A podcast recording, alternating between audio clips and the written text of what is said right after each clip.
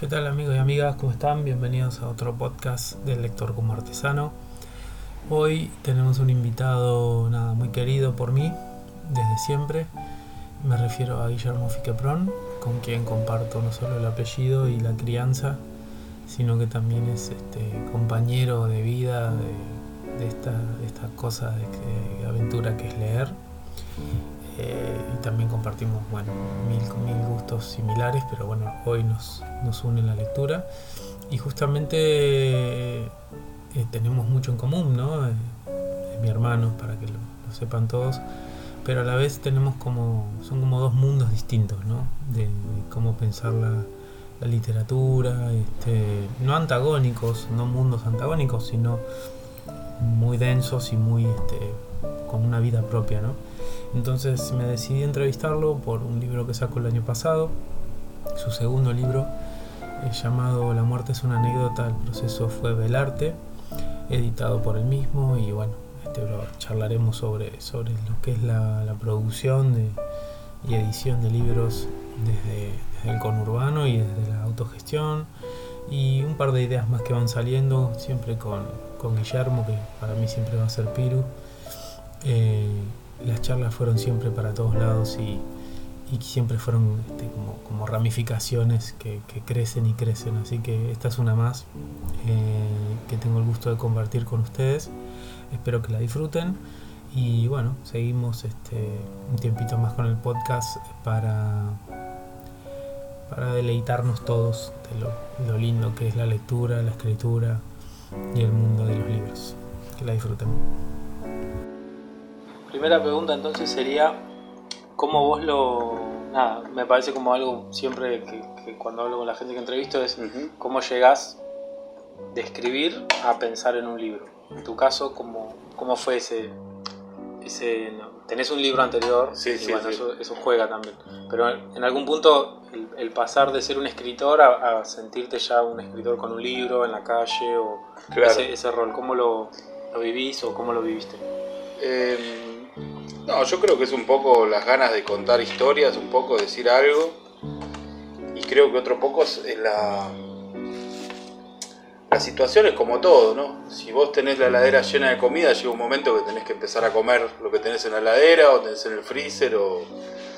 Y pasa un poco el tema de, de eso, creo que uno, nada, de repente te encontrás que hay un montón de archivos en la computadora o en cuadernos o en cosas y, y eso uno tiene la necesidad, yo creo que es una necesidad. Eh, había una frase que leí hoy en un libro de Stephen King que, que decía, eh, la miseria es la escritura, o algo así, y en realidad, no, era, bueno, como que en realidad la escritura nacía de la miseria, ¿no? Y me quedé un poco con eso porque es como que uno va soltando esas cosas que tiene, que te hacen mal, que son medias miserables y que uno las quiere transformar en algo lindo, ¿no? Medio una cosa de... Cosas que te van pasando, cosas del pasado. Para mí eh, todo lo que tenga que ver con el arte o con, con la creación de algo así, ¿no? Porque pasa que uno asocia arte con pintar un cuadro.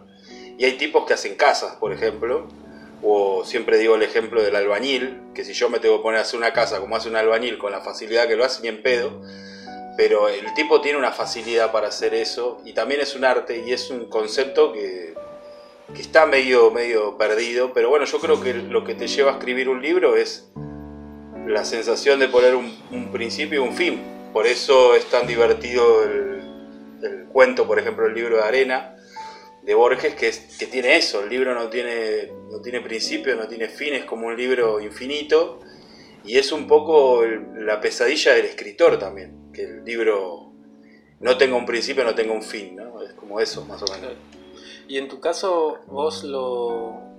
La escritura siempre fue parte de tu vida, porque nada, uno puede ser muy lector, hay miles de personas que leen, leen, leen, como hay muchas personas que les encanta la música y no son músicos. En algún punto, ¿cómo fue esa vida tuya de, empezar a escribir desde, chico, desde siempre? ¿Hubo algún momento donde sentiste capaz un autor te, invitó a, a, escribir más? Y yo siempre jodo con la idea de que cuando uno...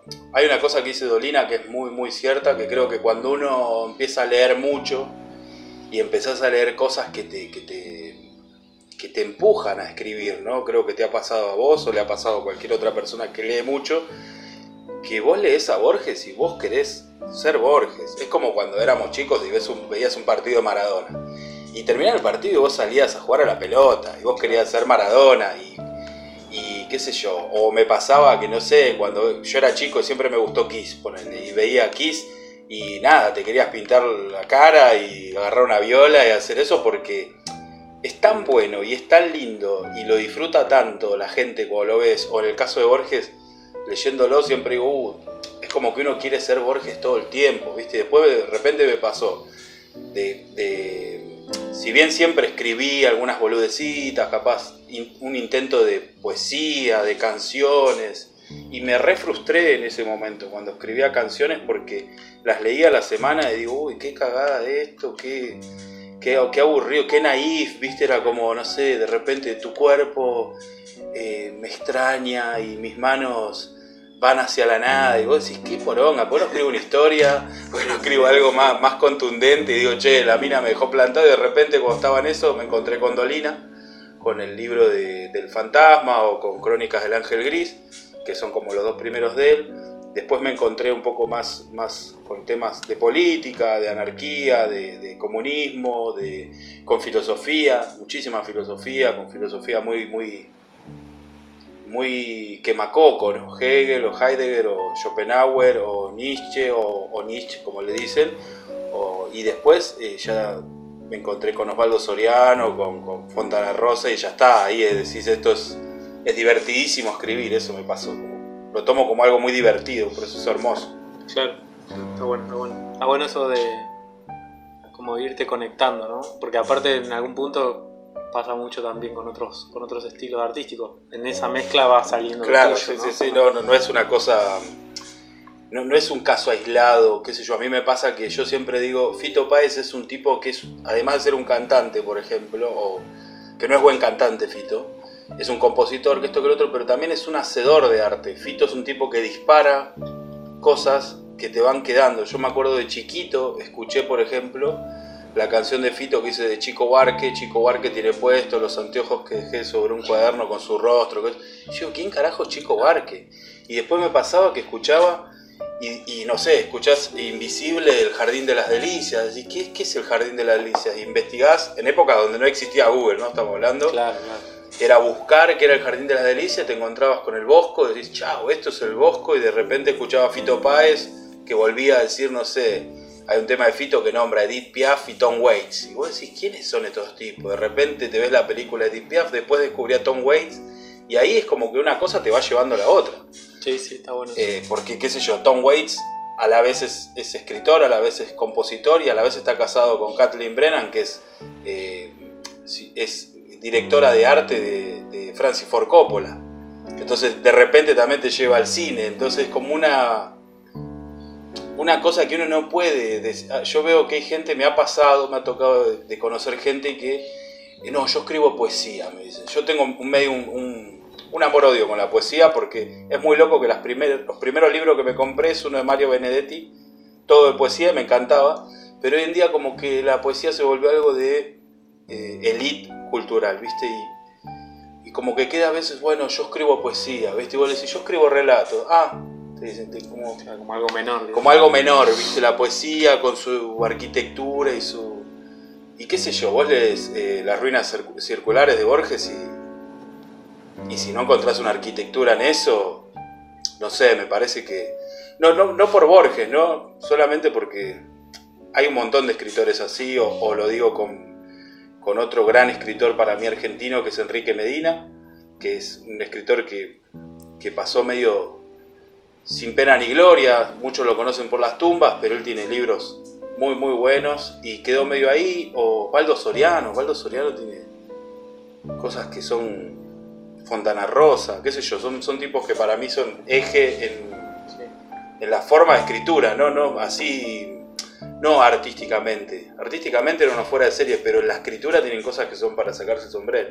Sí, también los dos que mencionás son como personas, Fontana Rosa y Soriano, se me ocurre más Fontana Rosa, pero Fontana Rosa nace del humor gráfico y claro. se pasa a otro terreno. Toda esta idea de romper estructuras como medio clichés, ¿viste? De, ah, o hago ficción, o hago crónicas. Sí, sí. Y Soriano, un periodista nato que escribía de todo y los cuentos están buenísimos y hizo guiones. Y Soriano tiene, tiene libros que, que, yo creo que, que siempre lo digo, no, no me acuerdo ahora bien cuál era, porque soy medio malo para acordarme los títulos de la novela, pero es el del tipo que, que es uno que viene de Europa eh, no habrá más pena ni gloria, ni olvidos. Eh, creo que es esa, que él va al costado de la ruta y se va con el italiano. Y yo tuve esa sensación cuando leí ese libro que el tipo, que ese libro tranquilamente podría definir a la Argentina. Y es un libro que es del 83, si no me equivoco, lo escribe en el exilio y lo edita cuando él vuelve acá. Y es un libro que tiene 40 años. Y vos lo lees hoy y decís, che, este libro define el país. Es un libro que está definiendo el país. Y eso me parece como. como de una. de una. de una cosa increíble que el tipo haya podido plasmar la historia de un país en, una novela, ¿viste? Eh, es una cosa terrible. Sí, ah, está bárbaro el libro. Pero bueno, volviendo al tuyo. También algo me pasaba leyéndolo en, los dos, pero en este último también, es como tu... Hablamos que esto que es como muy amplio, ¿no? Tu, abanico tanto de las cosas leídas como en gustos, pero sobre todo son ficciones con todo un dejo, llamémoslo fantástico, realismo mágico, no sé cómo definirlo, pero los bordes de esa realidad son siempre como difusos y puede pasar como medio en un colectivo, puede pasar cualquier cosa. en el propio relato se puede haber un giro inesperado y nada, aparecer cosas que, no serían reales, pero que el texto los mantiene reales. ¿Es algo como que te salió siempre natural la ficción o escribiste alguna vez crónicas? O un poco unas relatos más reales, policiales? ¿Por qué? ¿Qué, es lo que te, conecta tanto con la ficción así? ese eh, estilo. ¿Lo pensaste alguna vez? No, yo creo que la verdad que, siempre, más que nada en este, en este último libro, es para mí es un es volver a Macedonio Fernández. Creo que para mí Macedonio Fernández es el tipo es el tipo que inventa la escritura argentina para mí. O sea, es Sé que con esto ya me estoy metiendo en una tumba que nunca más voy a salir, pero no me importa decirlo, también me interesa que, se sepa que para mí Macedonio es, eh, es el tipo que, inventó Rayuela, ¿entendés? O sea, Rayuela es la obra bien hecha de, si Macedonio hubiera empezado a escribir a los 20 años. O sea, si Macedonio hubiera, si Macedonio hubiera sido un tipo que escribía a los 15 años, hubiera sido Borges, por ejemplo. Eh, hubiera sido Cortázar, un Cortázar prolijo. La, escritura de Macedonio es una escritura muy, muy, muy loca, muy rara y a la vez también me parece que, la cuestión fantasmal viene porque yo tomo la vida un poco fantasmal también. Porque me acuerdo mis amigos siempre me decían, vos sos un fantasma, porque yo siempre, capaz que veo un amigo, veo un amigo y le digo, che, eh, ¿cómo andás? ¿Qué toque el otro? Y, nunca te sentiste, no sé, eh, solo y vos decís, teníamos 18 años, estábamos por ir a un cumpleaños de 15, qué sé yo, tomar una birra y, siempre estaba medio en eso. Entonces, como que el, tema del fantasma siempre me, resultó copado. Y hablando un poco de esto del libro y de las cosas que van cruzando este libro, justamente estoy mirando un libro de Gabo Ferro, que es otro tipo que tiene mucho con el fantasma también. Y, y el fantasma lo que tiene de bueno, creer en algo fantasmal, en algo de ciencia ficción, es que nos quedamos pensando que siempre hay algo más. O sea, no estás solo, ¿viste? O sea, qué sé yo, eso, eso está bueno, ¿viste? Porque la tarea del escritor es como media solitaria y cuando vos creas el cuento, ahí también como que te, acompaña algo, ¿viste? Algo, algo más que a veces pasa que uno, como que en el cuento uno tiene que definir todo, ¿viste? Como, bueno, ¿y qué pasó acá? ¿Qué pasó allá? ¿Viste? Lo que tiene la ciencia ficción, lo que tiene mm, la fantasía, es que a veces no hay que explicar mucho. Vos ves la historia sin fin y viene un perro gigante y vos no, decís, eh, pero ¿cómo era la madre del perro? ¿Vos lo entendés? o sea, no, te, no te preguntás eso, ¿entendés? O sea, sí, ya está, qué sé yo. Y después para realismo, sí, creo, igual creo que hay cosas realistas. No, digo, si te interesa, no sé, a futuro, si es parte de tu... Sí, sí, de hecho... decir, bueno, quiero hacer, no sé, la biografía de alguien y lo escribo, o quiero hacer un cuento sobre un policial negro de los años sí, 30. Me gusta, me gusta, pero ponele, a mí me gusta mucho Raymond Chandler y o me gusta también Raymond Carver, que es el, de Shortcuts y todo ese, tema más. Eh, o John Fante, que es un escritor que mucho no se conoce, que es el, tipo que, como que, le, que, estaba antes de, Bukowski, ¿no? Que mucha gente le gusta Bukowski, a mí la verdad mucho no me gusta. Pero tienen esa cosa de, de normal, un texto que no cuenta mucho de fantasmal, pero creo que lo fantasmal también a veces es contar la cotidianidad, ¿viste? Eh, creo que eso tiene de fantasmal. Y no, yo no sé si podría escribir algo muy, muy. la biografía de. no sé. de Gabo Ferro, ¿entendés? Sentarme y bueno, Gabo nació. Es una tarea que, es para gente muy. Muy de, de una forma que que yo en este momento no lo podría hacer. Capaz que dentro de, un par de años largos lo puedo hacer. En este momento no, no podría. Sinceramente no podría escribirlo porque creo que requiere de una forma más estructural también. Claro. Tener la idea de la biografía, la parte. Bueno, pasa con las tesis o, toda esa movida que, uno lee una tesis, están buenísimas, pero hay cantidad de recortes, cantidad de estudios y cantidad de, de micromundos dentro de una cosa.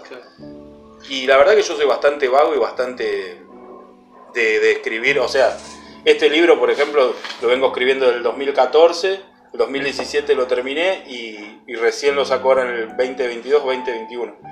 Y todos esos años estuvo retocándose. O sea, no es que tampoco me largué hacia el vacío, sino a corregirlo, corregirlo, pero no, no tiene esa estructura. No, está bien, no, no es parte como de tu de lo que te sale o de lo que te da ganas a veces. No, no, lo que me divierte. Yo siempre pienso en, la diversión, ¿viste? Un poco en eso. No, es que ando en, pedo y, bailando, pero en ese tipo de diversión. Sí, sí, en la creatividad, lo divertido de crear. Claro, lo, divertido de crear, de, poder y de tener esa libertad de jugar, ¿viste? Me pasa que hay una cosa que siempre se la comparto a todo el mundo es, yo creo que nos vinimos grandes demasiado, demasiado rápido, ¿viste? nos vinimos grandes como, como seres, ¿viste? Nosotros, vos pensás que, que la historia 20 años no son nada. O sea, si vamos a lo que es la historia del mundo 20 años, no pasa nada. Era el 2000, estamos en el 2022, no pasó nada. O sea, hay un montón de cambios, pero a la vez eh, un pibe que hoy en día tiene 20 años es como que de repente se la sabe toda y mismo uno, yo cuando tenía 20 años no sé, me enamoraba y sentía que me estaba muriendo. En realidad me estaba muriendo en ese momento.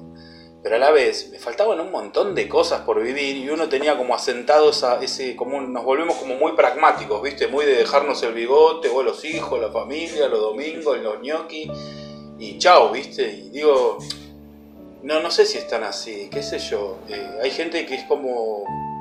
Hay una cosa que siempre me quedó que uno lo ve la vida como algo, un concepto muy lineal desde lo primero es lo más bajo y lo último es lo más alto en una línea.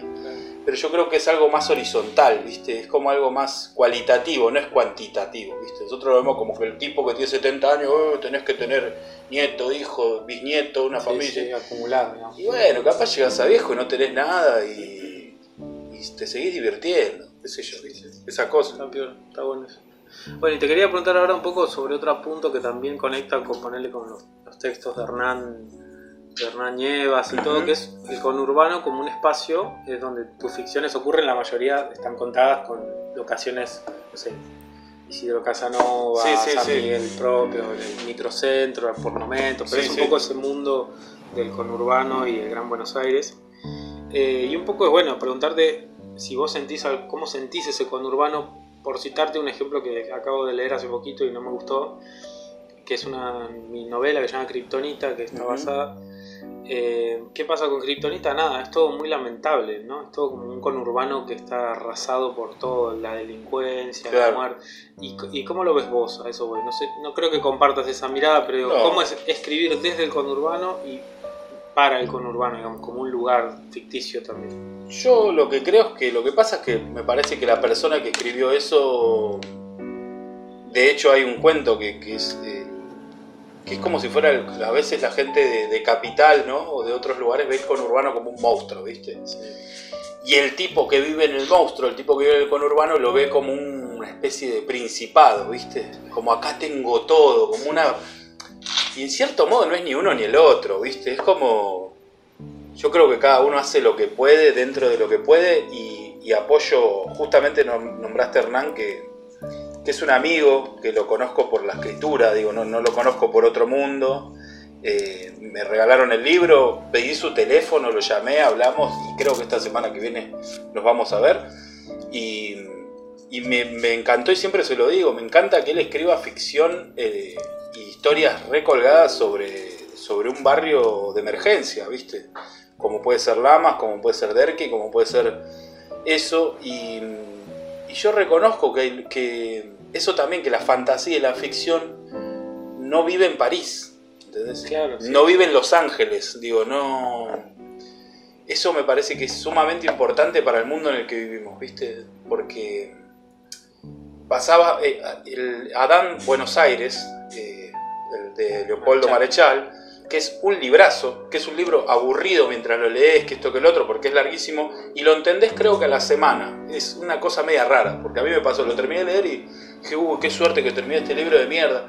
Y a la semana dije, chao, qué buen libro, terminé hace una semana. Y el tipo, él cuenta, cuando vas a ver, el grupo ellos van a Saavedra, se meten en pantanos. Y si no me equivoco, aparecen unos caballos y como una cosa, viste, tremenda. Y, del otro lado, de la General Paz, eh, venían como, como una horda, viste, como una cosa que... Y es hasta bizarro, viste. Marechal lo cuenta para mí en un modo como hasta cagándose de risa un poco.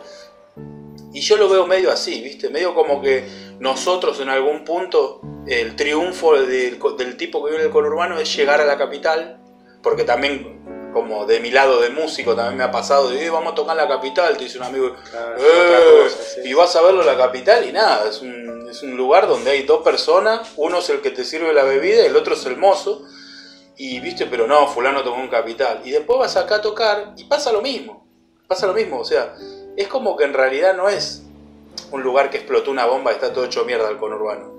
El mundo está así. No creo que sea eh, culpa del conurbano, ¿entendés? O sea, creo que sí, que es un lugar donde vive muchísima gente y pasan muchísimas cosas, pero creo que cualquier persona, yo he vivido eh, en Barracas, he vivido en Avellaneda, he vivido en San Miguel y, la delincuencia es la misma, ¿no?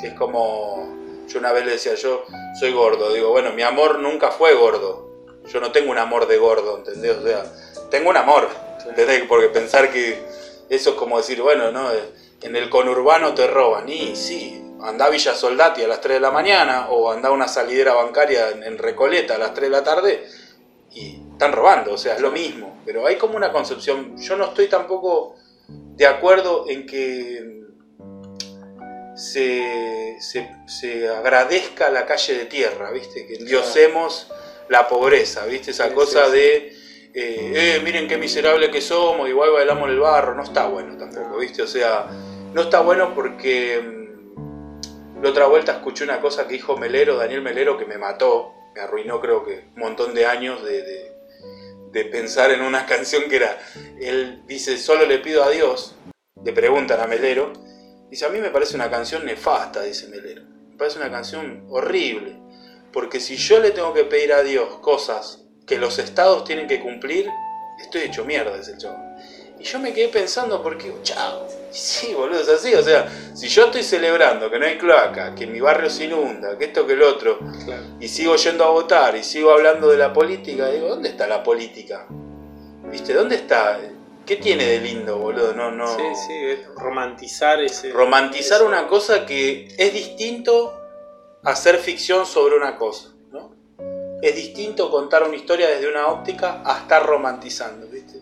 Yo lo que veo en las redes sociales, mucha gente ves que ponen esas cosas, ¿viste? Como, qué bueno el conurbano, y vos decís, sí, boludo, que no tiene, bueno, está bueno que tengan asfalto, está bueno que tengan eh, hospitales, que los hospitales funcionen, qué sé yo, acá hay eh, cosas que no se dicen, por ejemplo, todo el mundo asocia a José Cepaz eh, con, con, la delincuencia o con esto, con lo otro, José Cepaz hay ocho hospitales, en Malvinas, Polvorines tiene un sistema de, salas de ensayo que vos vas y pedís los, los, días que querés ensayar y puedes grabar gratuitamente con tu banda en Polvorines. Tiene la Feria del Libro. En Tigre tienen un montón de sistemas de seguridad vial y un montón de cosas porque pasaron cada desastre de seguridad vial. En Avellaneda tiene, está la escuela de cine. O sea, no es que solamente en Capital está el Inca. Buenos Aires, eh, Avellaneda tiene la escuela de cine, digo. Cualquier persona que quiera estudiar, vaya y estudia cine gratis. Tiene la EMPA, una escuela donde viene Hermeto Pascual, donde ha tocado eh, Winton Marsalis, ha venido un montón de, de yaceros, gente del tango y gente que estamos escuchando hoy en día, salió de la EMPA, que es gratis. Entonces digo, también uno tiene esa, esa cosa de no, pero estudias en el Manuel de Falla en, el San Martín, ¿viste? Y sí, está bien. Sí, sí.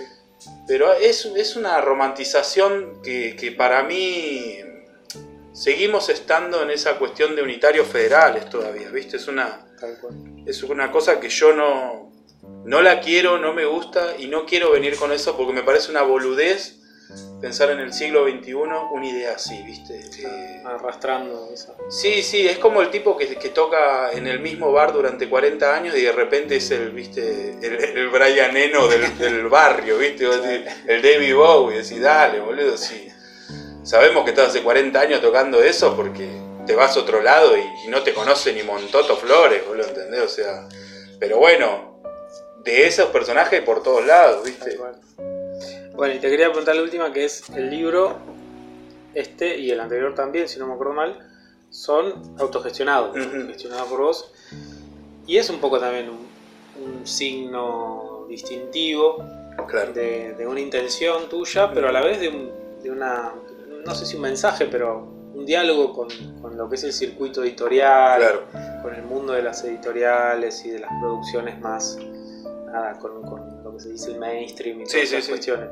¿Cómo lo ves eso? ¿Cómo, ¿Qué te lleva a hacer este esto, digamos, y no otros caminos como puede ser primero golpear 7.000 puertas de 7.000 editoriales? No, es que justamente te iba, te iba, a contar eso y, y, no, no voy a arrancar diciendo, no, es una idea que se me ocurrió desde el principio. No, mentira, yo fui como todos con, con mi manuscrito abajo del brazo a golpear editoriales, a golpear Alfaguara, a golpear anagrama, mandar mails a España, mandar mails a todos lados, coligüe, y que todos te respondan no, o mandame el manuscrito y te lo leo. Y nada, y hay gente que me ha pasado, editoriales chiquitas, que te dicen, eh, con este libro particular, el año el 2020, sí, mándamelo yo para el 2023, te tengo la respuesta, te dicen. Y vos decís, ¿y yo qué hago en tres años? O sea, yo te mando en junio del 2020 mi manuscrito, ya está terminado. Y en tres años tengo que ver si saco este libro.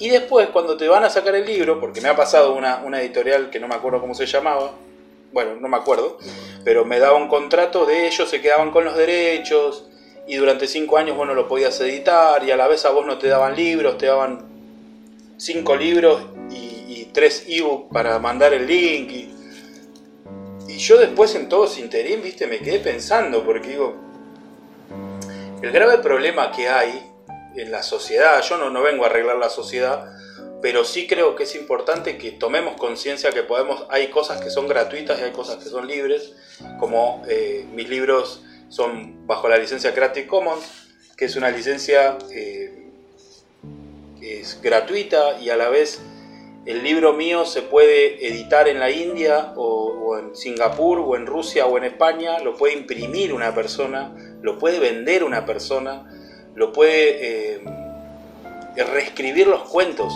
Mis, mis, libros son reescribibles. ¿Por qué? Porque no creo en que mm, no creo que las cosas sean tan, tan como las pensamos. Eh, cuando uno piensa en la Biblia, ¿no? Uno, yo veo gente, yo no soy muy creyente desde el punto bíblico, es un libro que lo he leído, pero uno piensa en la Biblia y dice, la Biblia dice tal, tal, tal, y, echó a los judíos. Y la Biblia es el libro más traducido del mundo. Y las traducciones se pierden cosas, o sea, pensar que pensar que no es un yo digo, es el libro más trucho que hay la Biblia. O sea, si vos imagínate, claro, lo escribieron en el, siglo, en el primer siglo de la historia de la humanidad, hasta acá, tiene 5.000 traducciones, y capaz que el libro decía, sean buenas personas. Y terminaba, ¿viste? Pero no. Y termina siendo una cosa de 5.000 páginas. Vos el Apocalipsis y decís, y esto lo, habrá escrito, ¿quién lo escribió? Esto lo escribió Dante Alighieri. Le dieron esta parte, escribe el Apocalipsis, bueno, ponemos el Apocalipsis. Y medio así, vos decís, che, ¿qué pasa si mi libro lo agarra un chileno y, lo reescribe? ¿Entendés? Y, muchos, viste, con el tema del ego también, viste, lo veo con esa cuestión como muy del ego. ¿Y qué pasa si fulano reescribe tu libro? Que lo reescriba. Y que sea mucho mejor que el que escribí yo, viste, o sea, como... Yo no veo ese criterio de, de, de guita, viste, o de hacerme millonario, de no sé, me parece que es una boludez, ¿viste? O sea, Charlie Parker decía una frase que era muy buena y decía, no sé, no lo conocí, pero quedó siempre en historia del jazz, se dice que él dijo una vez, cuando hayas aprendido todo, olvídalo todo. Y viste, vos te quedás con eso, porque ponele yo este libro, ahora lo saqué y ya está, ya lo saqué, está ahí. El que lo quiera descargar lo descarga, lo hace lo que quiere y a la vez el que lo, lo, quiera no lo quiere, el que lo quiere en formato físico me lo pide, el que no me conoce y, no sabe cómo hacerlo, lo descarga, lo imprime, qué sé yo. No sé, pero también es un poco eso, ¿viste? Anular un poco el ego de eh, soy un autor, ¿viste? Esa cosa de soy escritor y vivo en una vorágine de locura y alcohol y, y me levanto a las 3 de la mañana y escribo. Yo tengo una vida muy tranquila, me levanto a las 6, 7 de la mañana, tengo un trabajo, como cualquier persona que tiene un trabajo y, hago esto porque mm, no es un hobby, esto es mi vida, pero creo que es un mensaje sacar un libro de esa forma, porque es un libro herramienta, yo siempre lo pensé de ese lado, un tipo tiene que imprimir un libro y lo ve y le gustó y dice, che, este libro lo puedo vender en España, un amigo que no tiene un mango, y, lo, y imprimir y vendelo, ¿viste? Es un libro herramienta, qué sé yo, es un poco medio así, ¿viste? Como como salir de esa mierda de la editorial y esas cosas que no me niego, capaz que un día viene, no sé, como te digo, eh, anagrama y me dice, che, vamos a sacar tus libros, bueno, joya. Pero no sé si me coparía que se queden con, con, mis derechos. Toda esta cuestión de la propiedad intelectual. Claro, acá el libro este tiene una propiedad intelectual que lo único que dice es que si vos vas a remezclar el libro, imprimirlo, hacer una película, tiene que decir en algún lado, eh, la edición original es de Guillermo Fiqueprón, o lo que tiene es que vos, si reescribís el libro, lo tenés que sacar bajo la misma licencia. Eso tiene divertido Creative Commons, ¿entendés? Te obliga a vos que vos sigas contagiando ese ejemplo, ¿viste? Y por eso es una cosa que tampoco se conoce tanto, ¿viste? El Creative Commons. Porque... Yo creo que tiene que ver con esa idea del autor todavía. Claro, y nace mucho de los de los de la escritura más eh, universitaria, ¿viste? De la literatura más gris, de toda esa movida. Pero yo creo que estaría bueno que Acá una, eh, Bárbara Couto se llama, es una chica que tiene una editorial de, libros para chicos en Córdoba, que ella es una de las que me ayudó muchísimo con la parte legal del Creative Commons y mm, todos sus libros que saca la editorial son bajo Creative Commons. Y a mí me parece formidable, la verdad me parece una cosa que, que está muy buena y que que bueno, en fin, me parece que, es, es, eso, un libro herramienta y un libro que, puede servirle a alguno, ¿viste? ¿Qué sé yo? Había una, frase de Mark Twain que decía, eh, los libros son buenísimos, no, no, es exacta, pero decía algo así, los libros son buenísimos. Las ediciones francesas son amplias y con una encuadernación dura para nivelar la pata de la mesa. Las ediciones alemanas vienen con terminaciones de de, metal en, los, en, las hojas, que esto que el otro, para si alguno te roba, tirarle por la cabeza. Y el tipo había escrito una cosa como decir, en realidad los libros son útiles para lo que se te cante el culo. O sea, entonces es, como una cosa así. Bueno, vamos cerrando ya la, charla. Está buenísima, creo como siempre, estas charlas siempre fueron muy, productivas. Eh, la muerte es una anécdota, el proceso fue velarte, se llama el libro. Eh, vamos a subir los links para que ustedes si, nada, se lo descarguen o se pongan en contacto con el autor. Y bueno, gracias Gordo. Y, no, por favor, gracias a vos por todo y bueno, abrazo.